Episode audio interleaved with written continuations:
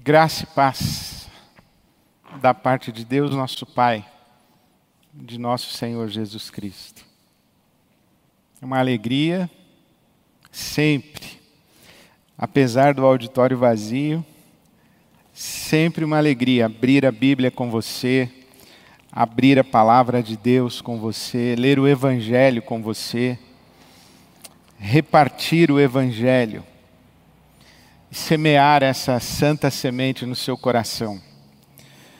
Hoje eu quero ler com você o Salmo 85. O Salmo 85. Cuidar é o novo eu te amo.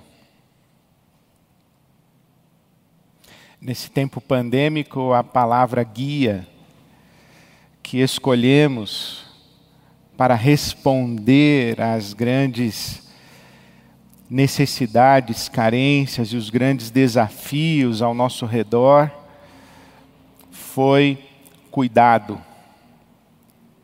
Cuidado não como advertência para cautela.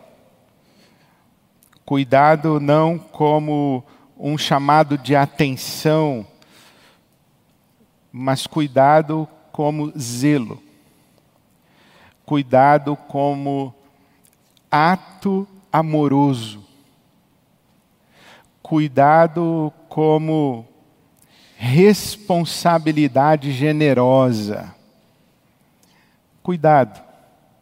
Cuidado como forma de amar. Amar cuidando, cuidar amando. Cuidar é o novo eu te amo. Cuidar, cuidar de si, o autocuidado, cuidar da saúde física, cuidar do corpo. Perdemos tantas pessoas para a Covid, mas muitas delas porque tinham comorbidades. E algumas comorbidades eram evitáveis. A pandemia nos ensinou que é um pecado viver de maneira displicente. Displicente para consigo, displicente para com o corpo, displicente para com a saúde física.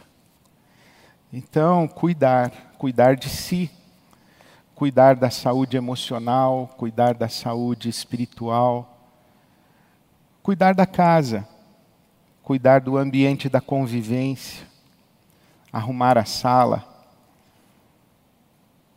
cuidar do ambiente de trabalho, cuidar do ambiente das, das redes sociais para que ele não seja tóxico, que ele não seja hostil, que ele não cause danos cuidar. Cuidar do ambiente da cidade, cuidar do lixo, cuidar da tensão no trânsito, cuidar do pedestre, cuidar da criança, cuidar do idoso, cuidar, agir de maneira cuidadosa na direção do próximo. Cuidar é o novo eu te amo. Foi essa palavra guia, foi essa a ideia guia que foi semeada no nosso coração como resposta ao tempo pandêmico. Mas também e principalmente cuidar das nossas relações. Cuidar da relação conjugal, cuidar da relação familiar, as relações parentais, cuidar dos vínculos de afeto dentro da família. Ouvimos que no tempo da pandemia aumentou a incidência de violência doméstica, de separações e divórcios. Então, cuidar das nossas relações cuidar das nossas relações, não apenas no ambiente da família, no ambiente do trabalho, as relações fraternas, as amizades, mas cuidar das nossas relações sociais, a nossa cidade, a maneira como nos relacionamos como cidadãos, como nós nos colocamos no mundo, como nós ocupamos o mundo. Cuidar. Porque o tempo pandêmico exacerbou intensificou, estendeu e aprofundou o caos com o qual estávamos acostumados a conviver.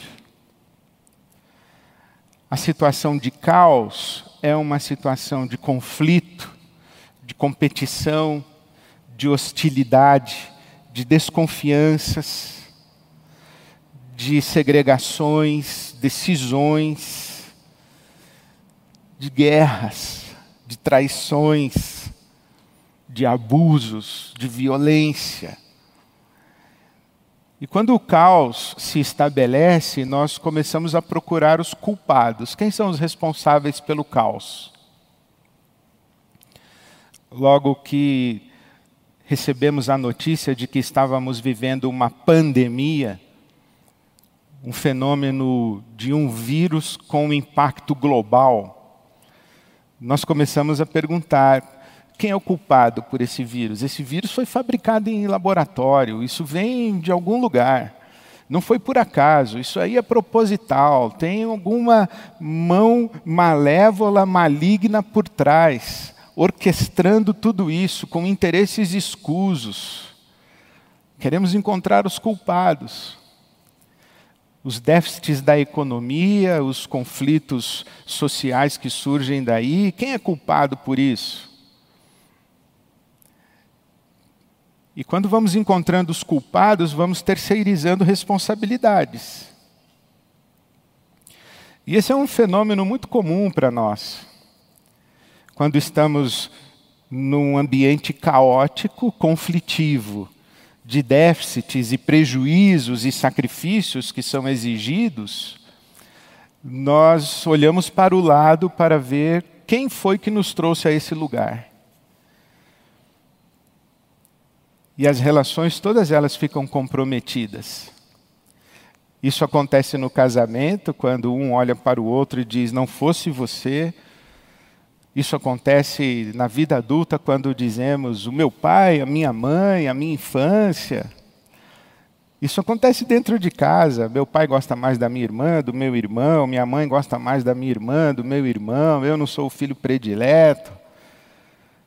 Isso acontece nos ambientes os mais diversos quando vamos tentando encontrar qual foi a porta por onde o caos, o conflito, a carência, a necessidade, o desconforto, entrou. E então chegamos no Salmo 85. Porque o Salmo 85 encontra o povo de Israel no caos, no conflito, na pobreza, na carência, na falta voltando do exílio da Babilônia, de novo em sua terra, mas uma terra arrasada.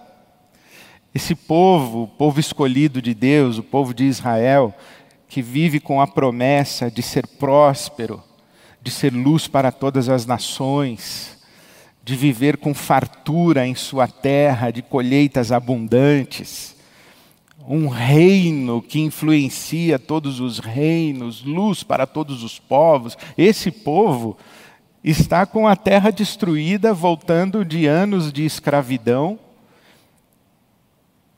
E agora começa a olhar em volta, dizendo: como foi que chegamos aqui?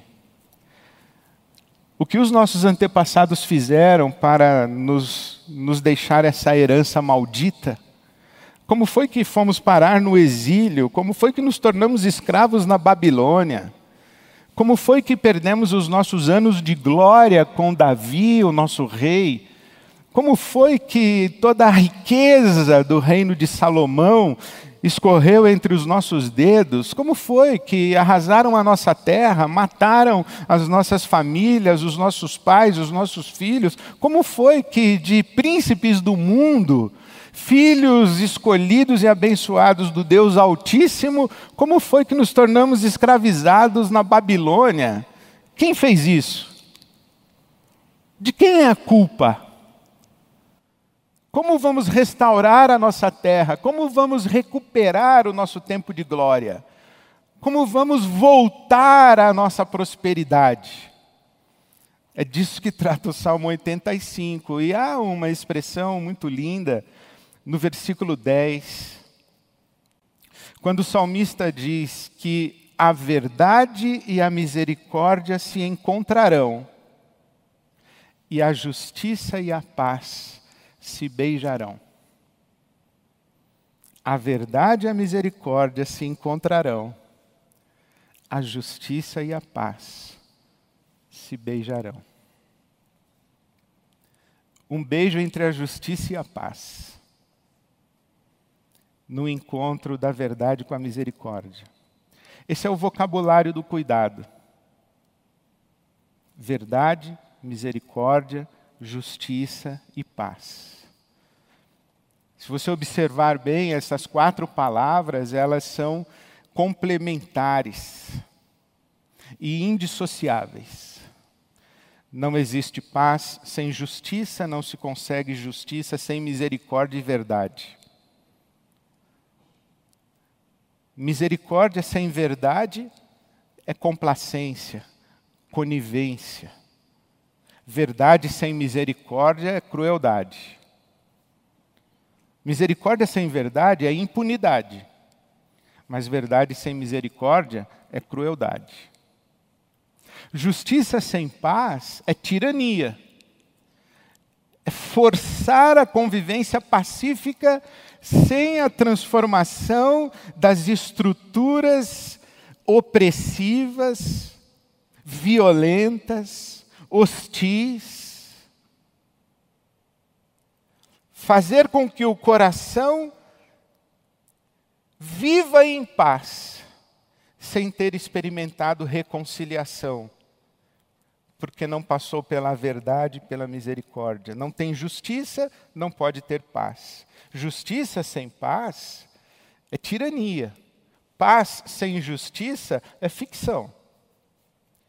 É como passar nas grandes cidades e perceber nas avenidas aqueles tapumes escondendo os casebres, as comunidades pobres. Paisagens de fachada. Os profetas de Israel disseram isso, que anunciavam paz para Israel quando não havia paz, uma paz mentirosa. Já disse o nosso poeta que paz sem voz não é paz, é medo. Portanto, é preciso que exista verdade, misericórdia, justiça e paz. Paz é o shalom. Esse conceito você conhece, o shalom. Paz, paz do Senhor, o shalom, é um cumprimento muito comum, inclusive, shalom, shalom, Shabbat shalom. O cumprimento do Shabbat shalom é o tempo da prosperidade absoluta, que é o sábado. O sábado é o tempo do cuidado de Deus. O sábado é o tempo do nosso descanso. Não porque estamos cansados. O sábado não é uma resposta ao cansaço. O sábado é uma resposta à ansiedade. O sábado é uma resposta à competição. O sábado é uma resposta ao ativismo. O sábado é uma resposta à prepotência humana. O sábado é o encontro com a graça, a bondade, a provisão de Deus. É o descanso no cuidado e no favor de Deus. O sábado é a experiência da consciência daquele que sabe que o pão que está sobre a nossa mesa é pão nosso, dádiva do Pai nosso. É descanso. O sábado é a experiência do descanso fraterno no cuidado de Deus, na provisão de Deus, que é sempre coletiva. O pão de Deus é sempre nosso. Shabbat Shalom é no sábado, na consciência do sábado, de que nós estamos vivendo sob o favor de Deus, a bondade de Deus, a graça generosa de Deus, quando descansamos nisso, que a nossa vida está sob os cuidados de Deus, então nós repartimos, e o pão não é só meu, o pão é nosso, por isso que o shalom é a fartura de tudo para todos. Lembro do meu amigo pastor Ariovaldo Ramos definindo justiça. Justiça é o ambiente onde todos desfrutamos igualmente de tudo quanto Deus é e de tudo quanto Deus doa. Justiça é o ambiente de desfrutar de maneira equânime, de maneira igualitária, todas as riquezas de Deus. Quando existe esse ambiente de justiça, então existe shalom. Enquanto existem alguns com muito e outros com pouco, e alguns inclusive com nada, não existe shalom. E não existe justiça. Quando não existe justiça, quando existe segregação, quando existe pobreza, quando existe alienação, quando existe opressão, quando existe escravidão, quando existe dominação violenta, não existe justiça e, portanto, não existe shalom, porque não há shalom enquanto alguns passam mal e outros passam bem. Shalom é abundância de tudo para todos. Então Israel volta do exílio e encontra sua terra destruída, com memórias de aflição, de pecado, de idolatria, de feitiçaria, de abandono da fidelidade de Deus, olhando para os seus antepassados com olhares acusadores, imaginando-se inocente, isenta de pecado. Foi a geração anterior quem pecou, Agora a nossa terra está destruída, e no meio do caos, da carência, da falta, impera o egoísmo, cada um puxando a brasa para a sua própria fogueira, cada um cuidando de si, como diz o ditado, farinha pouca, meu pirão primeiro. Quando existe carência, quando a terra está arrasada, quando existe a falta, somos tentados a sacrificar a solidariedade. E aí perpetuamos a injustiça. Perpetuamos a injustiça e comprometemos o shalom. Não há justiça, não há paz. Israel se encontra nesse contexto e como é que a gente restaura? Como é que a gente encontra de novo o shalom? Como a gente encontra de novo a bênção de Deus sobre nós? Como a gente encontra de novo a paz, que é abundância e fartura, é plenitude de Deus? Como a gente encontra isso? Promovendo justiça, mas como a gente promove justiça sem misericórdia? Promover justiça sem misericórdia é vingança, é justiçamento. Por isso o ambiente há que ser compassivo. O ambiente há que ser acolhedor, o ambiente há que ser amoroso, o ambiente há que ser propício ao perdão, os corações devem estar abertos à conciliação, à reconciliação. O ambiente deve ter a disposição de rasgar dívidas. As pessoas devem parar de apontar o dedo umas para as outras. Onde há misericórdia, há solidariedade na fraqueza, há solidariedade no padecimento do outro. A miséria do coração alheio encontra eco no meu próprio coração. Um coração compadecido, solidário, que diz: a sua dor é a minha dor, o seu padecimento é o meu padecimento. Porque se você padece e eu não padeço, se você padece e eu sou indiferente ao seu padecimento, não há shalom. O shalom é sempre de tudo para todos. Não é para alguns. Quando há alguns, não há shalom.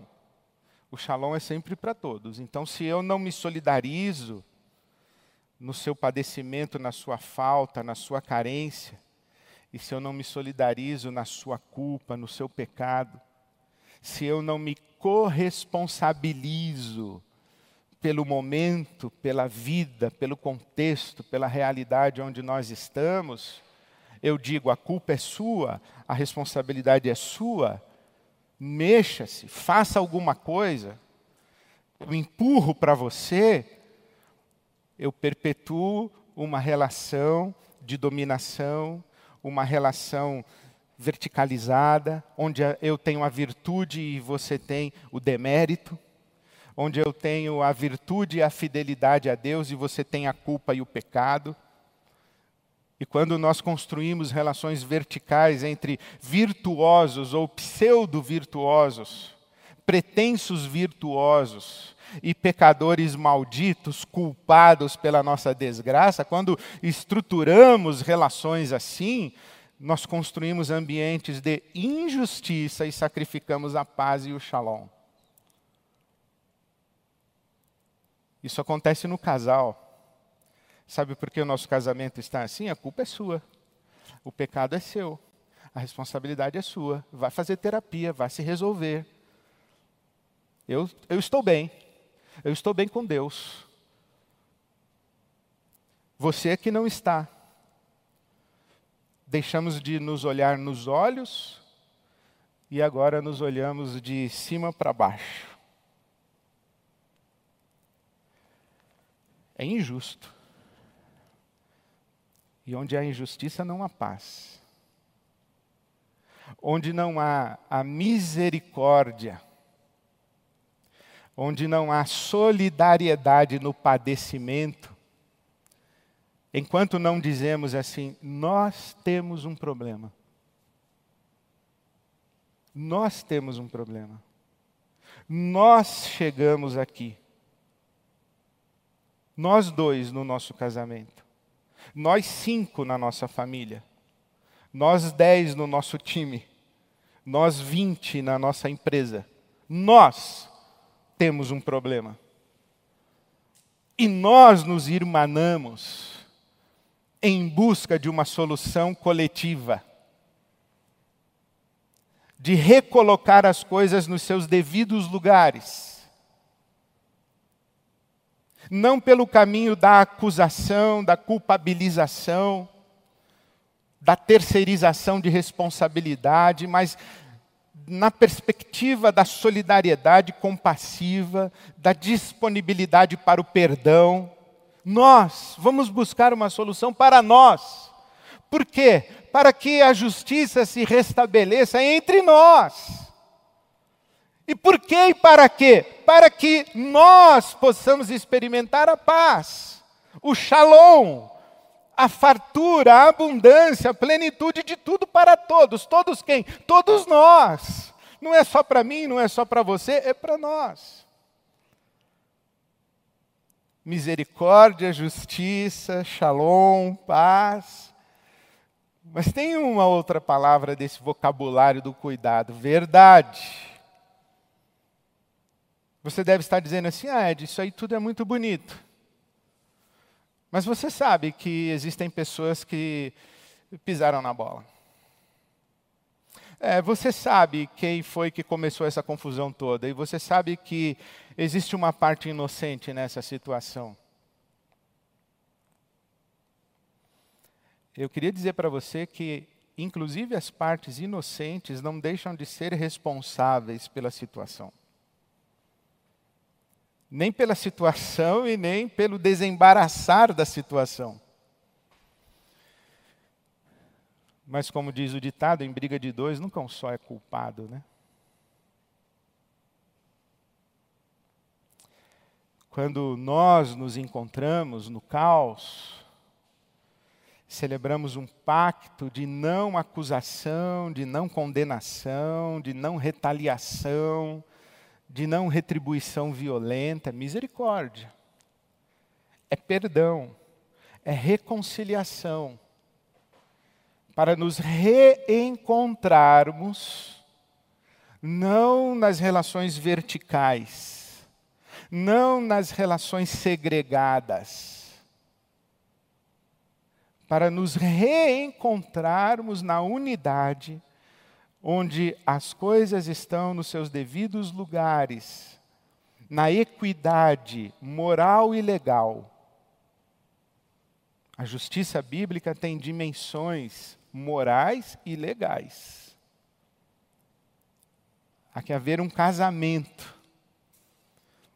A lei de Deus é moral. E a moral de Deus é legislada de maneira amorosa. E a maneira como nos reencontramos na justiça, na moralidade legal e na legalidade moral, a maneira de nos reencontrarmos ali, não pode ser legalista, autoritária, intransigente. A gente entra para a discussão moral e legal vestidos de misericórdia. Porque quando a gente entra na discussão moral e legal sem misericórdia, a gente entra com pedra na mão. Aí a gente apedreja. Mas quando a gente entra vestido de misericórdia, a gente ouve o Espírito dizer: quem não tem pecado, atire a primeira pedra. Aí a gente larga as pedras e diz: vamos nos abraçar e fazer com que a miséria do nosso coração, que nos é comum, crie um ambiente de mútua aceitação. Então a gente entra na legalidade moral, na moralidade legal, vestidos de misericórdia para nos reencontrarmos e revivermos, resgatarmos, termos novamente a experiência do shalom. Mas quando a gente entra a gente precisa entrar aberto para a verdade. Verdade.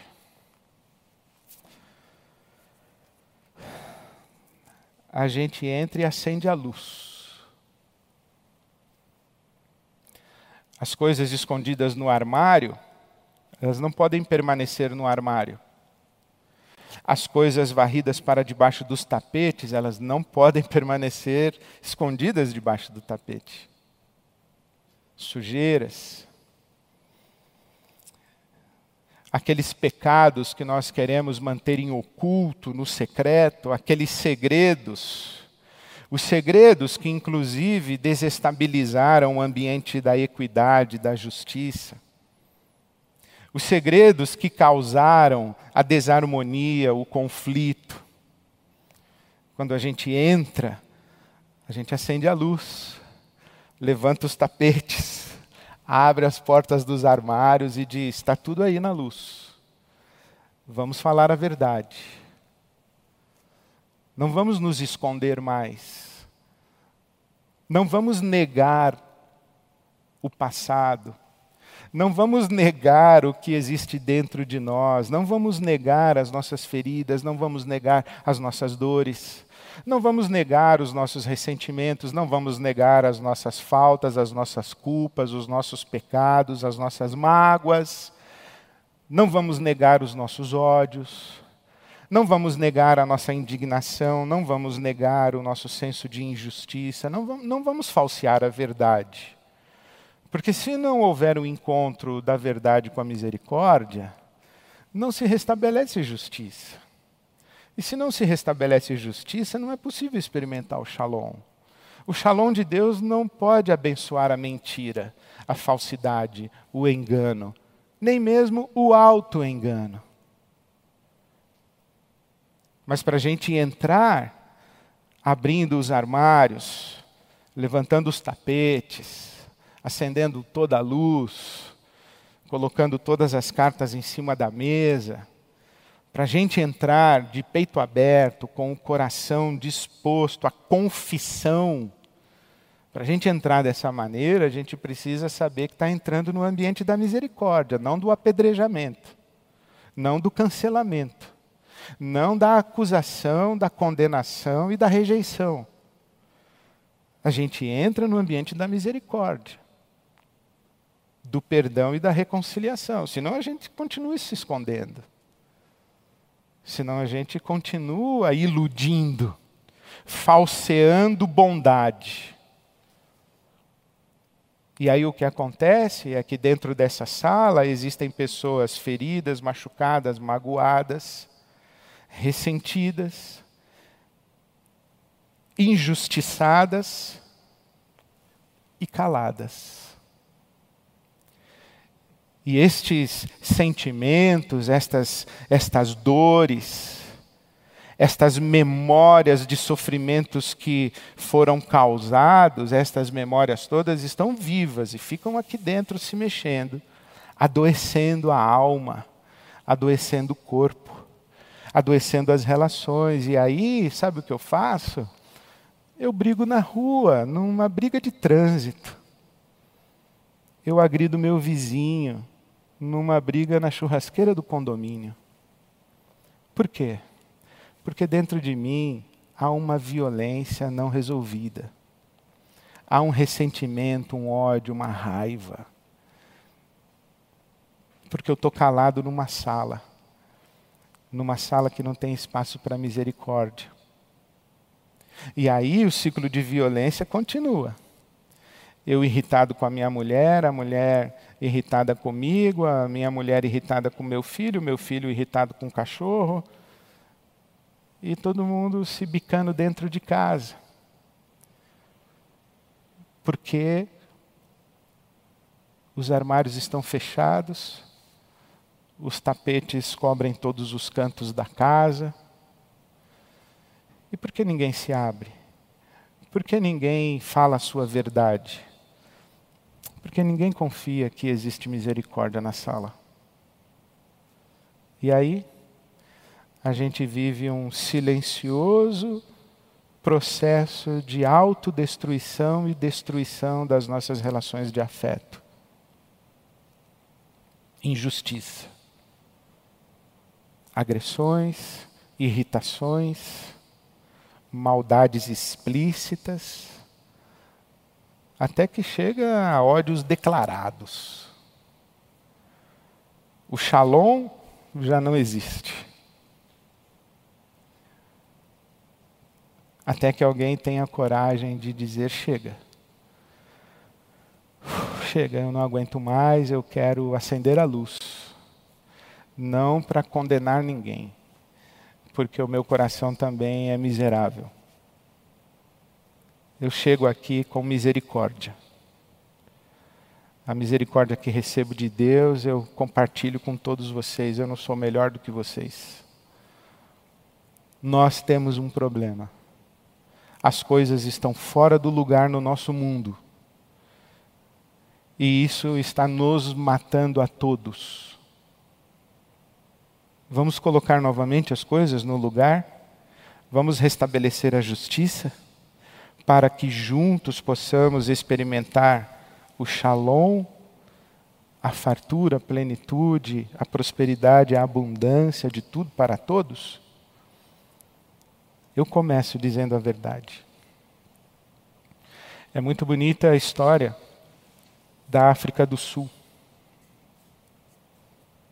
Caos. Quando Nelson Mandela assume a presidência da África do Sul, depois de 27 anos de prisão e depois de um longo período de apartheid, de dominação, opressão maligna, malévola, inadmissível, diabólica dos brancos, que eram minoria, contra os negros na África do Sul. O regime de apartheid, de segregação, de hostilidade, violência, de de assassinatos dos brancos contra os negros.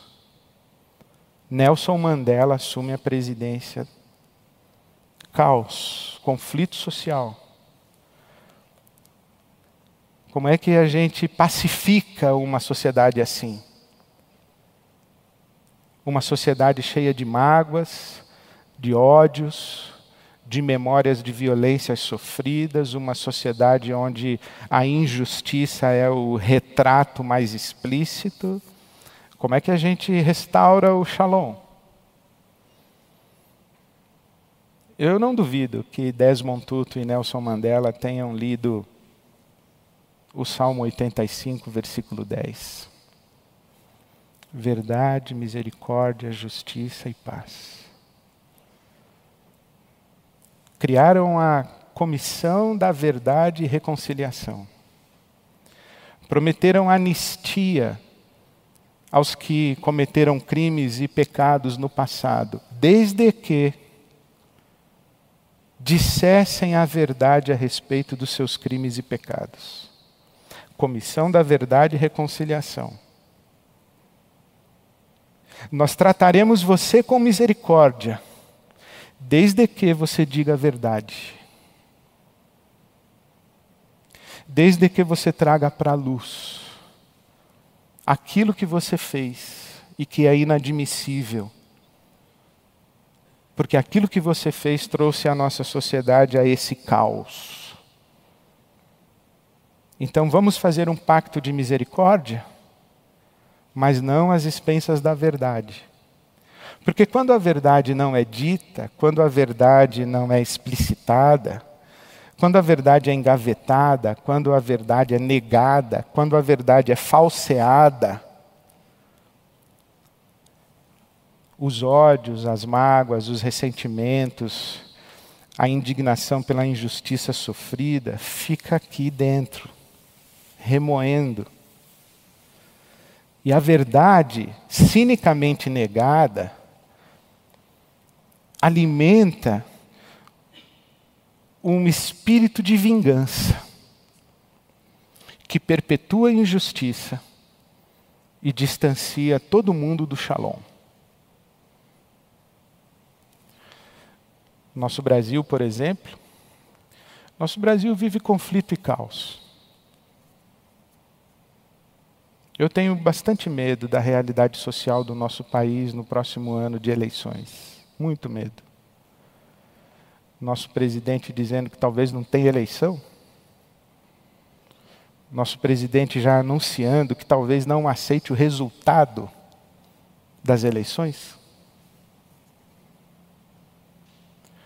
Um país que comemorou ditadura militar não revisitou o seu passado, não trouxe à luz a verdade, não promoveu reconciliações, nega, falseia, mente descaradamente, ilude, trancafia depoimentos. Não dá para ter justiça às expensas da verdade. Não dá para ter reconciliação sem passarmos a limpo a nossa história. Não é possível uma sociedade justa que não olha de frente mais de 300 anos de escravidão no nosso país. Não é possível uma sociedade justa que experimenta paz social se nós não somos capazes de olhar e tentar entender como foi que a nossa cultura, como o nosso imaginário, como os nossos afetos foram construídos com 300 anos de escravidão. Quase metade dos africanos que saíram da África para as Américas vieram para o Brasil, 40%. Em 300 anos de escravidão no Brasil. E hoje nós discutimos racismo estrutural, pobreza, favelas, que hoje queremos chamar de comunidades. Mas os nossos irmãos brasileiros e brasileiras morando com esgoto a céu aberto e as crianças se contaminando na água.